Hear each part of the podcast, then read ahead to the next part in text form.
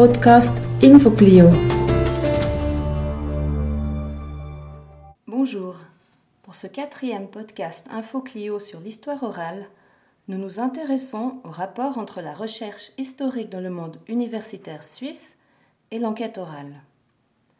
Romaine Farquet, doctorante à l'université de Neuchâtel, a rencontré Caroline Rusterholz, historienne qui vient de déposer sa thèse de doctorat sur les mutations de la parentalité en Suisse dans les années 1955 à 1970, saisie par l'histoire orale. L'entretien aborde, d'une part, les particularités propres à l'analyse de sources orales et, d'autre part, l'intégration d'une telle recherche dans le monde académique suisse. L'interview a eu lieu le 2 septembre 2014 à l'Université de Fribourg. Nous vous souhaitons une agréable écoute. Madame Caroline Rusterholz, vous êtes assistante diplômée en histoire contemporaine à l'Université de Fribourg. Vous venez de déposer une thèse de doctorat basée principalement sur des sources orales. Bonjour. Bonjour. Tout d'abord, pouvez-vous nous parler de votre recherche de doctorat en quelques mots? Oui, alors, euh, bon, ma recherche essaie de comprendre les motivations des individus qui étaient parents et mariés entre 1955 et 1970 à limiter la taille de leur famille. En fait, je pars d'un constat d'une baisse de la fécondité en Suisse à partir de 1964 et ensuite d'une uniformisation au niveau national à partir de 1970 et j'essaye de comprendre pourquoi euh, les gens ont moins d'enfants. Donc euh, voilà. Et pour avoir accès aux motivations des individus, euh, l'histoire orale m'a paru comme la méthode la plus adaptée. Mhm. Donc d'un point de vue méthodologique, quelle part avez-vous réservé à l'histoire orale, aux sources orales et quelle part aux sources écrites?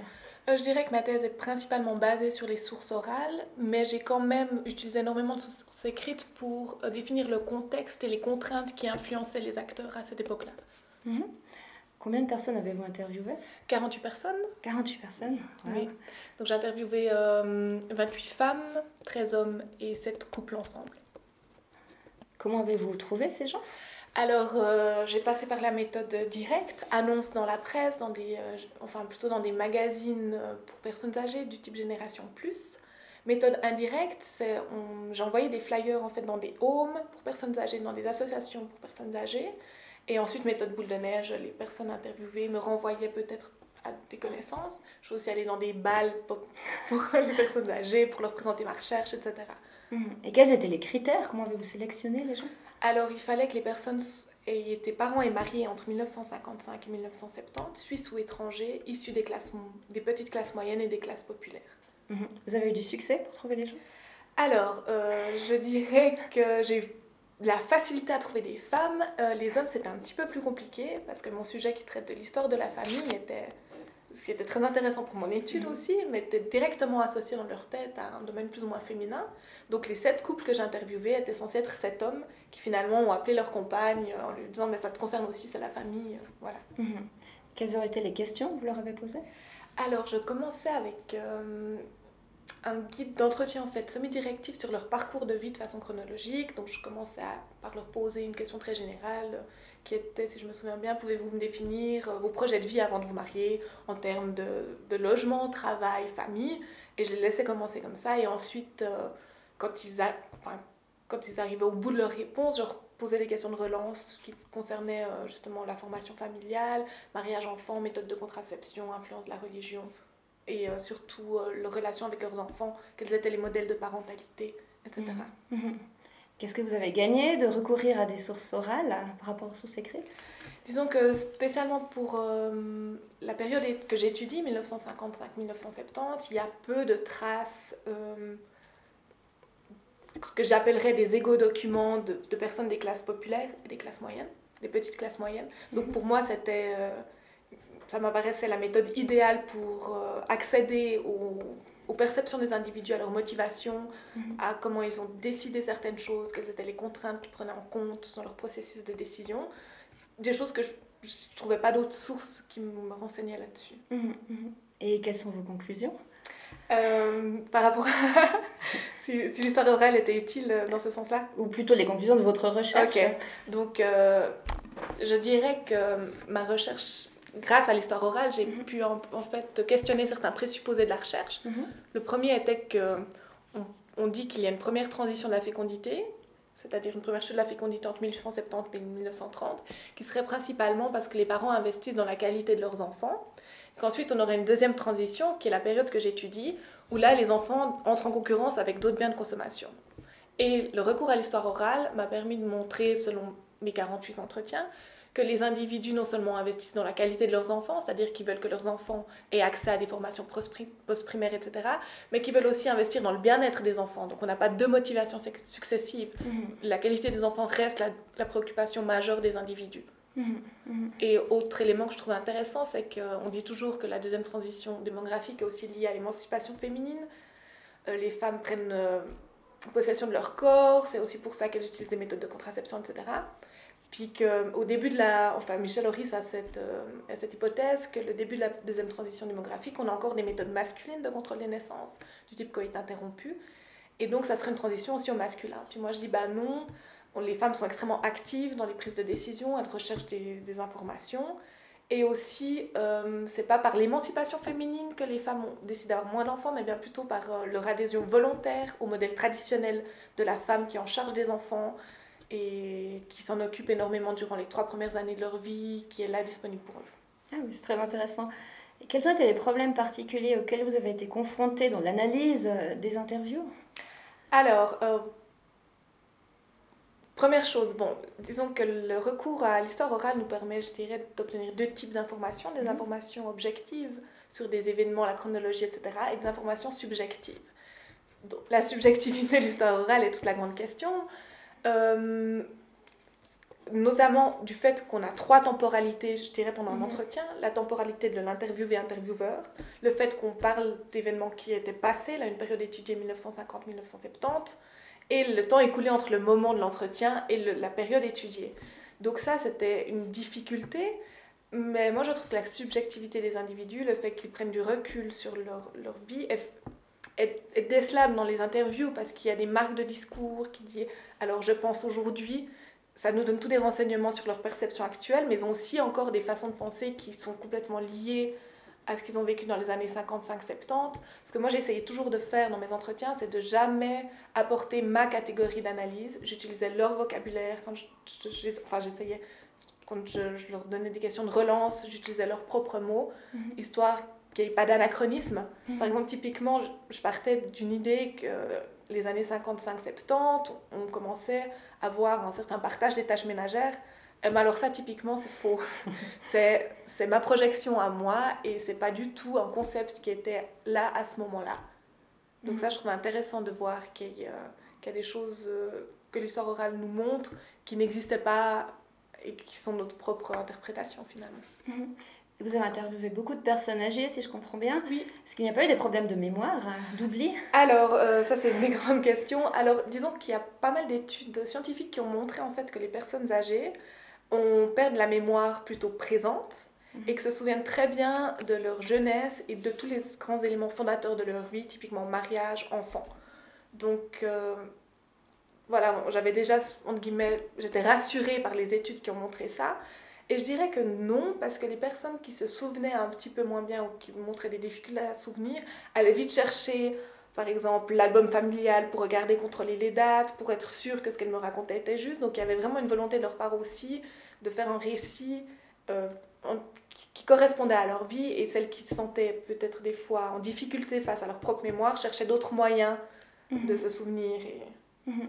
Mais est-ce que finalement vous n'avez pas eu plutôt... Euh, les perceptions actuelles euh, de ces personnes interviewées par rapport aux années 50, 60, 70 Disons que la pratique quotidienne, le vécu quotidien, je dirais, est un des sujets où on a le moins de réinterprétation. Florence Descamps, qui est une historienne qui a écrit un livre sur euh, l'histoire orale, explique que tout ce qui est la mémoire collective, les grands événements fondateurs de l'histoire, la Shoah, etc., on a des reconstructions reconstruction. Mhm. Mais ce qui est le vécu individuel, les pratiques quotidiennes, les gens souvent ne reconstruisent pas leur, euh, leur discours. Et on, peut vraiment, j'ai l'impression, avoir accès quand on demande à quelqu'un de raconter la journée type dans ces années-là. Il va faire de son mieux pour raconter la journée type. Il n'y a pas d'enjeu pour cette personne de, de, dissimuler des éléments. Ou... Ouais. Mhm, d'accord. Et vous avez dit avoir eu recours également à des sources écrites. Quelles sont-elles? Alors j'ai analysé, alors j'ai trois types de sources écrites en fait, les médias, analyse de la presse, plus précisément des pages familiales dans mes journaux pour savoir un peu les mhm. modèles de parentalité qui prévalaient à cette époque.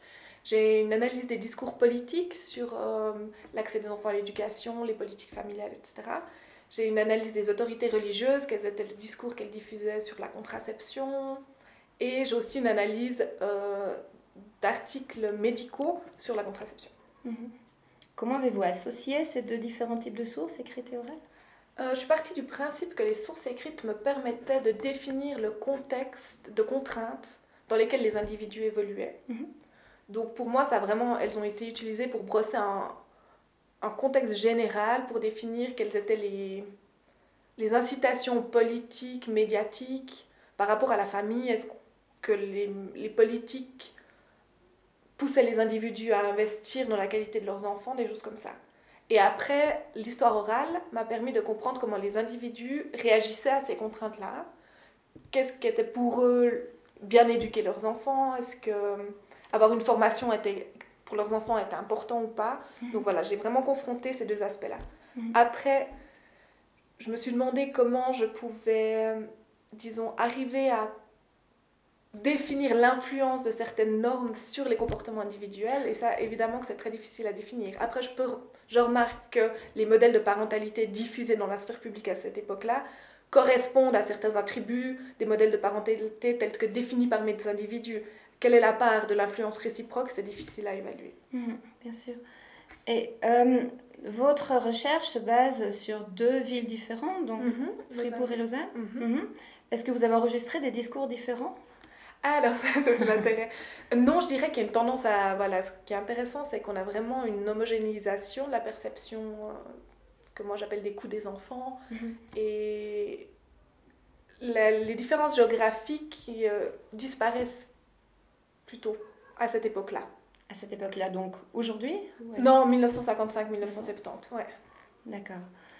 Euh, le recours à l'histoire orale est relativement rare euh, dans le monde académique, en Suisse et généralement dans la partie francophone de l'Europe. Comment votre recherche a-t-elle été reçue dans ce monde? Alors, disons que j'ai fait une ou deux conférences, deux, une en Suisse, une euh, qui mêlait approche quantitative et qualitative de la transition démographique. Et là, mon recours à l'histoire orale a été bien accueilli, je dirais. Bon, avec toujours les questions sur la subjectivité des individus. Est-ce que mhm. vraiment on peut avoir accès à leurs pratiques, euh, la reconstruction, etc. Bon, alors ça, évidemment que c'est des questions qu'on doit se poser. Mais je dirais que dans l'ensemble, ça a été plutôt bien accueilli.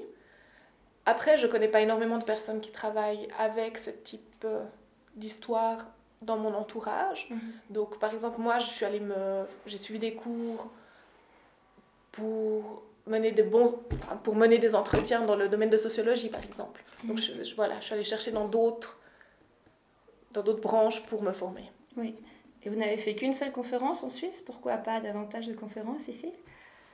Euh, bon, parce qu'aussi après, je suis partie six mois en Angleterre et là, mhm. j'ai eu plus de possibilités de présenter ma recherche. Et parce que mon sujet, je dirais, est plus. La transition démographique, c'est un sujet qui est énormément traité dans le monde anglo-saxon, et, mhm. anglo-saxon, pardon. Et donc, euh, voilà, pour moi, ça faisait du sens que d'aller faire des conférences plutôt en anglais. Et aussi parce que le recours à l'histoire orale est quelque chose de tout à fait normal, en, par exemple en, en Angleterre. D'ailleurs, selon vous, quelle est la place future pour l'histoire orale euh, dans le monde académique en Suisse? J'espère que ça va se développer. Je pense que ça va se développer.